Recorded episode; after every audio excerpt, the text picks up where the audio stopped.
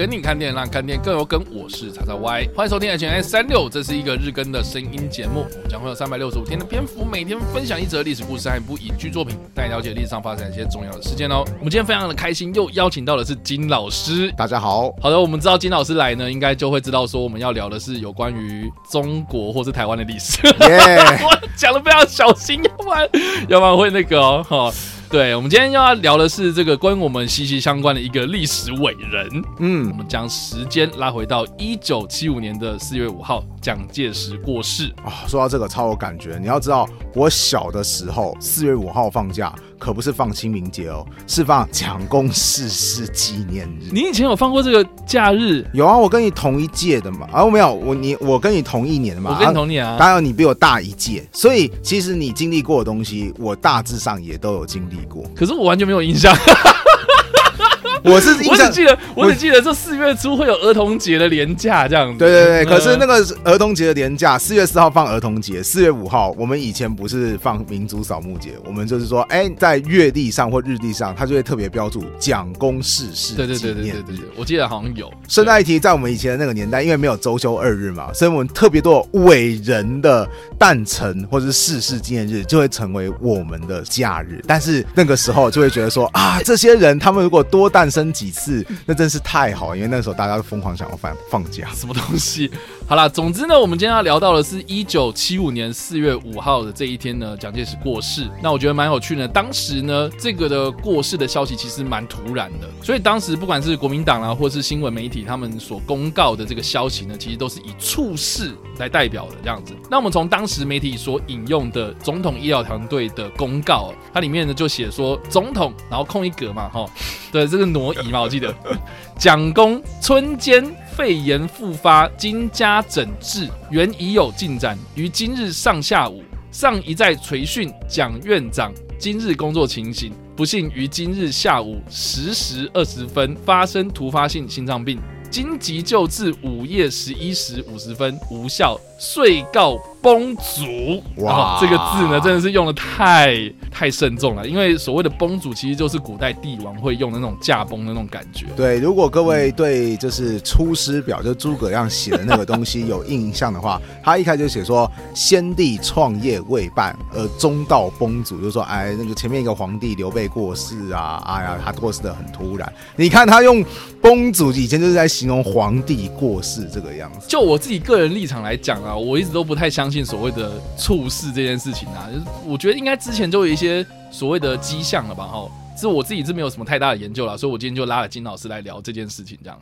嗯嗯嗯，那我来先聊聊蒋介石这个人的健康状况好了，因为虽然说他八十几岁过世，感觉起来说，哎，在那个年代算是一个长寿爷爷嘛，但其实这个人从小身体状况就不是很好哦。对，真的吗？这个我好。意外哦，因为他不是一个军人嘛，应该照理来讲，身体应该状况会比较有所训练之类的。其实反而就是因为军人的关系，造成了他后来很多的影响。哦，因为蒋介石他其实是有去日本读过军校，嗯，那他当时读的是正武学校，就是哎预备你成为军官的学校。那日本的学校其实很讲求刻苦训练，所以其实蒋介石在军校期间，他每一餐的饭就是。一小碗，然后那个大部分时间都是吃一些腌菜，很少有肉啊，更少有新鲜蔬菜。那当然啦，蒋介石他自己本身的说法就是说啊，所以我因此啊养成了刻苦耐劳的习惯啊，我吃东西只要吃的很少啊，我也不会吃什么大鱼大肉啊。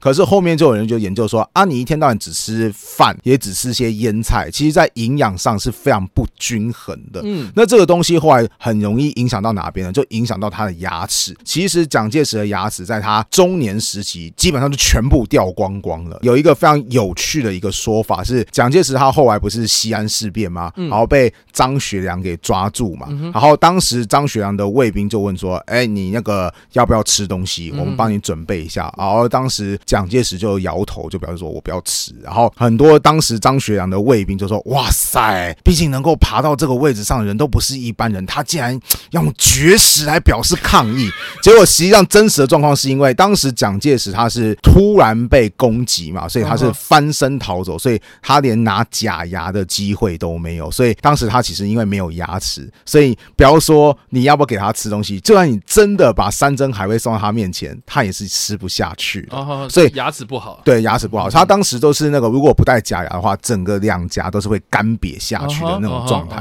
所以其实蒋介石的身体状况一向不是很好。当然，除了牙齿跟营养早年营养摄取不良的关系之外，还有一个很大原因是因为他早年很有某方面的爱好，不断进行这方面的爱好的结果呢，就招了很多人与人之间连结的恶性因素。蒋介石他的呃这某方面的毛病也是蛮多的。等一下，你现在讲这个东西很敏感了哦，你你你这个是有凭有据的吗？哦，这个我告诉你，连蒋介石日记的话都这样写。蒋介石他他很喜欢写日记，他有一次在日本留学的时候，他写日记的时候，他大概意思说，我今天很棒，为什么？我今天没有去嫖妓，对我呃那个我忍耐住了，我的心性克制住了我的欲望。重点是更有趣的是，你隔天你翻到日记的隔一天，他就写说啊，我今天就还是去了，哎呀，这个控制不了自己呀，啊，我也是很想控制住自己啊，类似像这个样子。甚至我们刚刚前面不是有提到什么蒋院长，这个蒋院长是他的大儿子蒋经国，那其实。蒋介石还有二个二儿子蒋纬国嘛，但是这个蒋纬国就身世不明，对，因为当时的状态就是说，蒋介石他跑去日本留学嘛，那就常常就是进行某方面的爱好嘛。当时有另外一个叫戴季陶，呃，跟他是好兄弟，也会进行某方面的爱好，而且这两个人都是就是真的很爱麻吉，所以说两个人对同一个女人进行那个人与人的连接，对，没有错。然后结果到最后，这位就是日本的女子，就后来就跑去找那个什么蒋介石说。哎，这个我有了哈。那因为你们两个人就是一起哈，对，那个有的有时候是你，有时候是他，所以我不能判断说我肚中的孩子是你的还是他的。呃，你要不要认？滴血认亲啊？对，好那个一开，因为还没生出来，所以没办法滴血认亲。然后那个什么，蒋介石一开始就有点想要推掉，就说啊，你不能确定是我的。之后日本女生就跑去找那个戴季陶，就说，哎，那个。这个如此如此这般这般，那你要不要认这个孩子呢？反而是这位戴季陶就非常爽快说好，OK 啊，我就认他当我的孩子了。然后结果到最后还是蒋介石觉得说啊，糟糕，你看我兄弟对我那么够意思，如果我再不认的话，不显得我这个人非常的龌龊嘛？所以他就说好啊，我认啊，我认啊，这是真的是我的啦。然后说后来那个人就是蒋纬国，所以这个蒋纬国他有时候就就一肚子气，因为常常就有人在背后揶揄他说，哎，你爸到底是不是姓蒋的还不知道哦。然后这个样。所以其实蒋介石在这方面的性生活就是太过于精彩，就是多多少少影响到他的身体健康。对啊，当然你说他写日记让人家知道有什么办法？哦，这个我也是不知道为什么有人家喜欢要在日记当中写。一个写日记的人靠得住吗？正经人写日记吗？哦，你会把心里话写在日记里吗？下贱。大家有机会的话，可以去看一个叫《邪不压正》的电影，里面当中对蒋介石写日记有一个非常精辟的一个比喻。对对对，OK，题外话了。好，所以其实虽然说蒋介石他当然。他生活非常非常的规律，我觉得啊，这多多少少也是帮助他寿命其实是比较长的一个好处。可是他其实早年所种下来这些伤是营养不良啊，牙齿不好啊，牙齿不好，其实你看你摄取的食物就会有限，那对你的营养均衡就会进一步的有所就是有所破坏，然后就是早期的一些性方面的问题，所以都导导致了老蒋晚年的时候，其实身体状况就不是很好。好，对，常常感冒，尤其是在他过世了两三年之前，感冒已经是常态性质了。那刚刚有提到，就是猝逝，就是说他很突然的过世，其实，在当时的人来看。真的是很突然，为什么呢？有一个东西的旁证，就是当时蒋介石的老婆宋美龄就说：“哎，我要去美国处理一些问题，就一些状况，所以他就飞到美国去。当然，他飞到美国去之后，他还是有断断续续有收到一些就是国内的电报，告诉他说那个老蒋啊身体不太好啊，夫人有机会的话就早点回来啊，因为那个老蒋是个爱妻狂魔啊，其他其他看护的话都不听，你的话他比较容容易听。宋美龄也是回答说：好，我这边。处理完状况就赶快回去。可是大家可以想想看，就是说，如果蒋介石的状况当时在他出发之前已经很严重的话，宋美龄应该是不太可能还会跑出国吧。所以可以想象到的是说，要么就是说老蒋当时一开始身体状况还是不错的，所以宋美龄很放心的跑出国；要么就是老蒋他可能当时身体有些状况，可是对于宋美龄来讲，就是这个状况，哎呀，你三天两头感冒太常出现了，这次应该也只是个小感冒吧，所以他还是飞出去美国处理一些家族方面的事情。所以可以从宋美龄的当时的一些生活的互动可以看得出来，就是老蒋过世前的两三年，其实身体状况就是一个常常感冒的老人，就是身体状况一直都处在一个非常不稳定的状况嘛，嗯嗯，对吧？因为我自己是有看到一些拜官野史啦，哈，就是说，比如说他要从阳明山开会，然后下山这样子，然后就。遇到了车祸，然后有惊到这样子，然后就发现说他的胸腔有遭受到一些可能因为惊吓的关系，然后就什么心脏瓣膜受伤，有的没的，所以就一直处在一个可可能常常很累啊，哦，或是他体力状况不好啊，然后甚至是后来好像还有什么像前列腺肥大等等的这些资料显示这样。但是我觉得啦，哈，从这个医生的公告来看的话，因为他就一直写说。肺炎复发嘛，就等于是说，就有点像是我们现在的感冒，你可能没有妥善的治疗的话，就会引发肺炎。是，就是说他的身体状况可能抵抗力啊、免疫系统就已经很不好了，所以才会有这样子方面的毛病。那在这样的状态之下呢，然后就过世这样，因为毕竟年纪也到了，是啊。所以我就觉得说，呃，猝死可能在一九七零年之后嘛，或者我们刚刚所提到那个车祸，阳明山那个车祸，在一九六九年的时候发生的这样子。所以其实在这段后来的这可能五六年间啊，他就一直反复的感冒这样子，是，所以才会导致最后的结果。那其实有关蒋介石的过世啊，从我爸妈那边听来的，啊，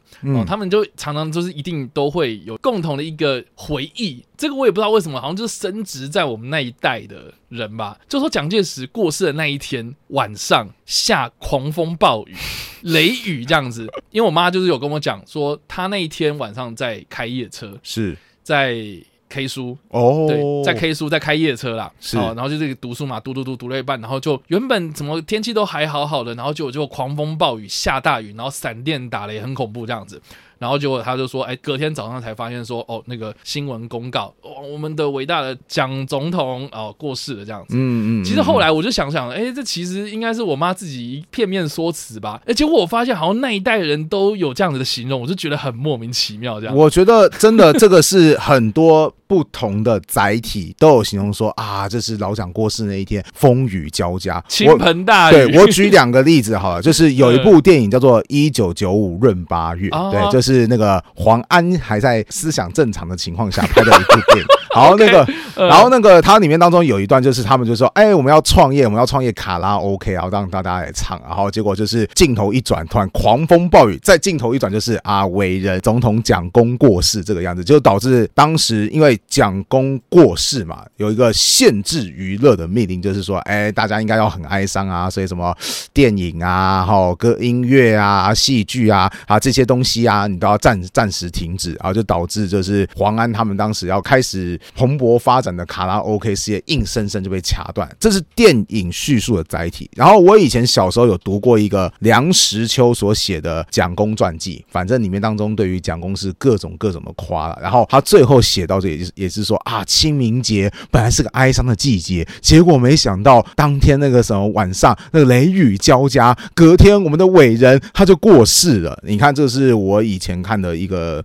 蛮早期的一个传记，他也是这么写，不管是书还是电影都有类似这样的描述。是的，那么既然提到电影呢、啊，我就必须要推荐一部电影啊。这个是我个人非常非常喜欢的一部动画电影，叫做《幸福路上》。哦，我不知道金老师有没有看过？没有哎、欸，没看过。我跟你讲，这部片我在当时看到的时候，我真的是完全惊讶，而且就是哇，很感动。这部片为什么你会惊讶？对，因为这部片它的故事，它一开始设定里面的这个女主角啊，林淑琪啊，她就是在一九七五年的四月五号这天出生的。哦，对，然后她在电影里面呢，她的剧情就有交代到，就是当天也是狂风暴雨，然后他当天出生的状况呢，就是他的。爸爸就是背着他要临盆的妈妈，在这个狂风暴雨的夜里面呢，就跑到了医院，然后把他生下来。嗯嗯，嗯，所以我觉得就也蛮有趣的，就是说他有这样子的描述，然后结果他又讲说他长大到学生时期的时候呢，大概高中国中的时候呢，又遇到了蒋经国过世这样。哦，然后他的描述都会提到说，不管是蒋介石过世还是蒋经国过世，其实那时候就是在一个比较权威的社会风气底下嘛，所以其实那个时候这两个人过世的时候都有举办非常非常大型的追思会，嗯，就是有供民众去瞻仰遗容这件事情，嗯，因为他的描述是后来他长大蒋经国的时候嘛，那蒋经国过世的时候，他们就是全部的学校师生都有去。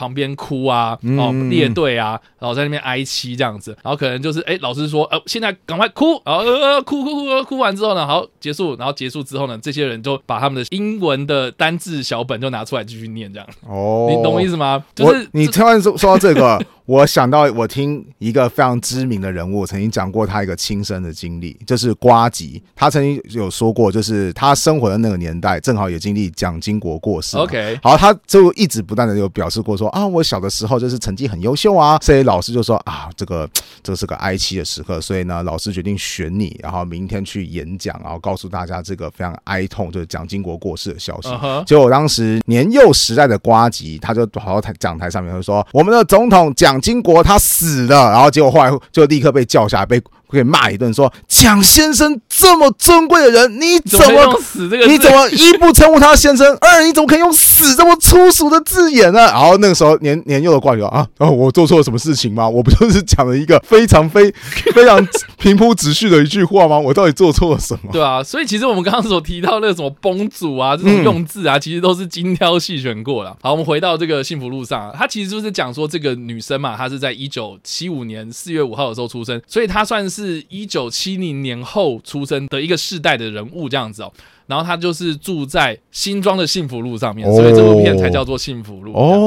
新庄有幸福路啊，大家要知道，这不是什么什么这个。我以为他掰的、欸，对，没有，是真的有一个幸福路这样子。总之，他就住在这个地方，然后长大这样子，然后就经历过在解严之前的那一小段时间，然后在解严之后，然后他出了社会，然后进到这个社会之后呢，然后遇到了很多像是比如说啊、呃、经济起飞、台湾的选举、民主化运动等等的，就是他有经历过这些东西。所以这部片为什么我会很喜欢的原因，就是因为呢，他是利用一个小女孩成长的过程，然后来看台湾的近代史，而且是跟我们是蛮有相关，甚至我们有经历过的，所以我觉得很有共鸣感这一点。哇，那我会想要说有机会去找一下相关的影片，然后放给学生看，因为你知道，就是放上上到台湾后期的历史的时候，其实就是我就会有一种很大遗憾，就是哦啊，我告诉你那个时候发生什么事情，然后学生就是用用非常冷漠说，哦是哦，好难想象哦，你讲的真的还是假的？对，对，对，就是他们很难想象，就是那个当然我本人也没有经历过，因为我民国七十六年生嘛，那个时候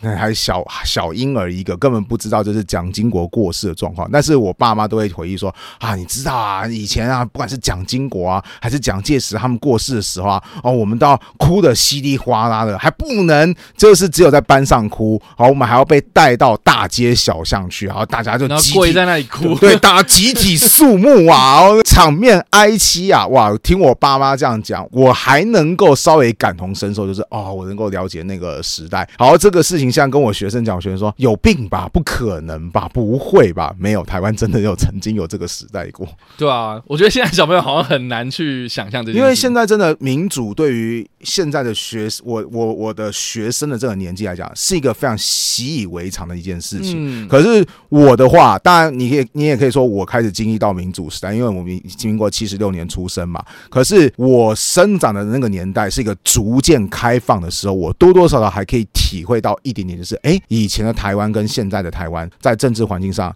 真的是还蛮不太一样，嗯，对啊。但不管怎么样，我们说回来就是蒋介石过世嘛，因为他过世之后，我们刚刚有提到，就是有公民众公开的瞻仰遗容。瞻仰遗容之后呢，他现在的灵柩其实是一直停放在现在大溪慈湖这个地方。嗯，那很多人就以为说啊，其实大溪慈湖就是蒋公陵墓啊，其实不是哦，他只是暂处在那里这样子。是，对，暂处在那边，然后等到中国大陆光复之后呢，再回到。南京去安葬这样子。对，那所以这个棺木呢，一直都没有入土为安啊，上面就是盖着这个中华民国国旗跟国民党的党旗这样子，然后就是放在那边这样子。所以大家如果要去这个大溪慈湖走走的话，哎，或许你可以看到什么蒋公纪念园区等等啊。那里面呢，其实并不是他所谓的坟墓哦，哦，是他的灵柩。暂时放在那里哦，然后还有卫兵哦，还有这个仪队在那边守着这样子哦，所以这个也是为什么有很多人说什么啊，那边也要去讲话，有的没的哦。这个我我我觉得啊，这个就是留给政治人物去烦恼了哈。但是我觉得这个也是蛮有趣的，就是说好像现代人不太了解这件事情，是是，甚甚至现在大家看到蒋介石他做的尸体的防腐这件事情，他们也是会觉得说啊，干嘛要做这种事情？因为蒋介石他的尸体其实有打大量的防腐剂，对。我是没有看到这是他尸体的真实的状况，但是反正你打那个防腐剂之后，基本上你的尸体可以用栩栩如生来形容。我甚至还有听过民俗专家说啊，为什么蒋家啊、呃、那个，但是那那我是转述那个民俗专家说啊，为什么蒋家后来就是那个蒋介石还有他的后代状况都不是很好啊，就是因为那个他没有入土为安啊，对，他没有入土为安。还有就是你看这个他的福气啊，那个都没有办法透过他的尸体的这个解放啊。然后就两个淋到他的那个后代子孙上面。那时候我听着想说，我听你在放屁。好，那个不过那个继续扯回来，就是其实，在当年防腐这件事情其实是很流行的。但是你要说流行的话，又会牵扯到一个不太好的渊源，就是我从哪边流行啊？从苏联领导人的过世开始流行起。对，斯大林。然后因为这是我们之前有谈过那个汪精卫政权的时候，有讲到这个国民党早期是联俄容共，所以有包含了非常非常多苏联。相关的习俗，个人是觉得还蛮神奇的一点，就是